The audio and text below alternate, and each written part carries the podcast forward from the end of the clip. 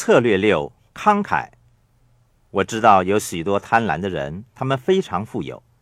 我也有许多家财万贯的朋友，我认为他们是贪婪的人。他们仍然是我的朋友。我也认识一些穷困潦倒但同样是贪婪的人。正如我之前说的那样，无论你是贪婪的人、好人还是坏人，跟你有多少钱是完全没有关系的。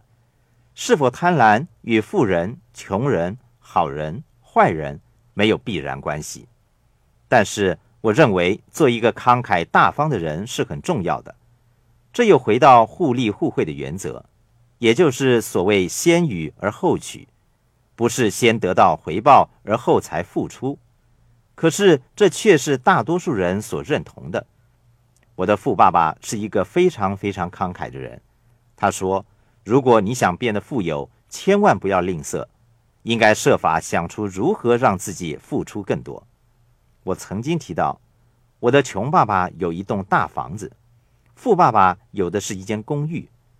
富爸爸说：“我为很多人提供住处，所以我是富有的人。”你的爸爸只为自己提供住的地方。经常有人说富人是贪婪的，其实我不太认同这个说法。那些人根本不知道他们在说些什么。如我所说，当我停止教学生涯，把所教授的东西写下来，集结成书，让我赚到更多的钱。这本书被翻译成二十多种语言，在世界各地都可以买得到。我之所以赚到那么多钱，是因为我慷慨的把我知道有关致富的知识写下来与大家分享。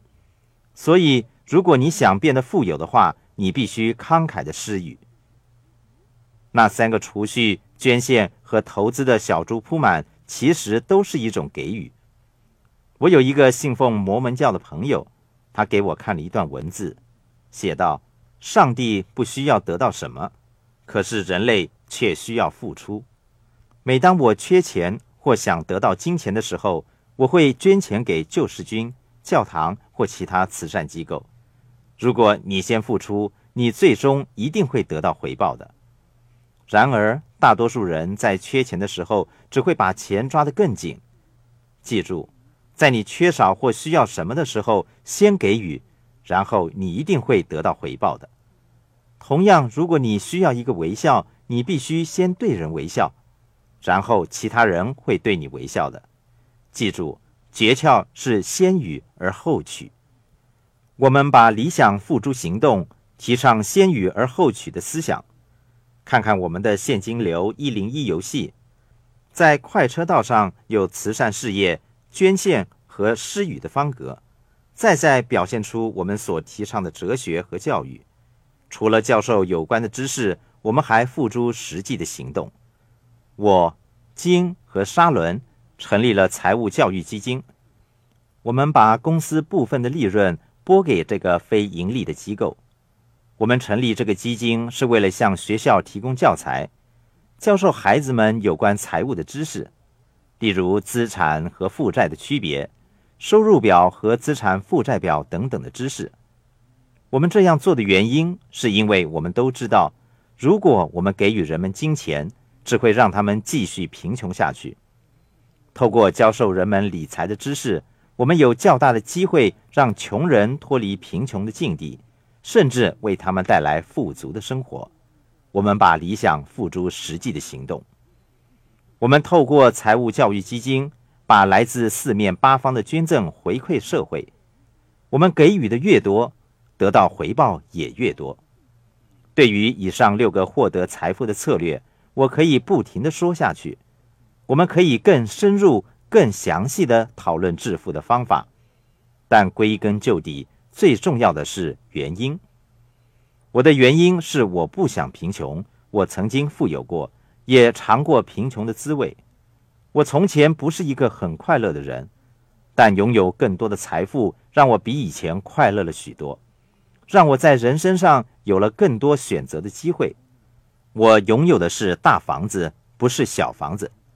我可以买汽车，我不用在大减价的时候才购买汽车或衣服。我不用在商店打折销售时抢购货物，我也不用储蓄。我把精神集中在赚钱、理财、投资和捐献上，这些就是我要做的。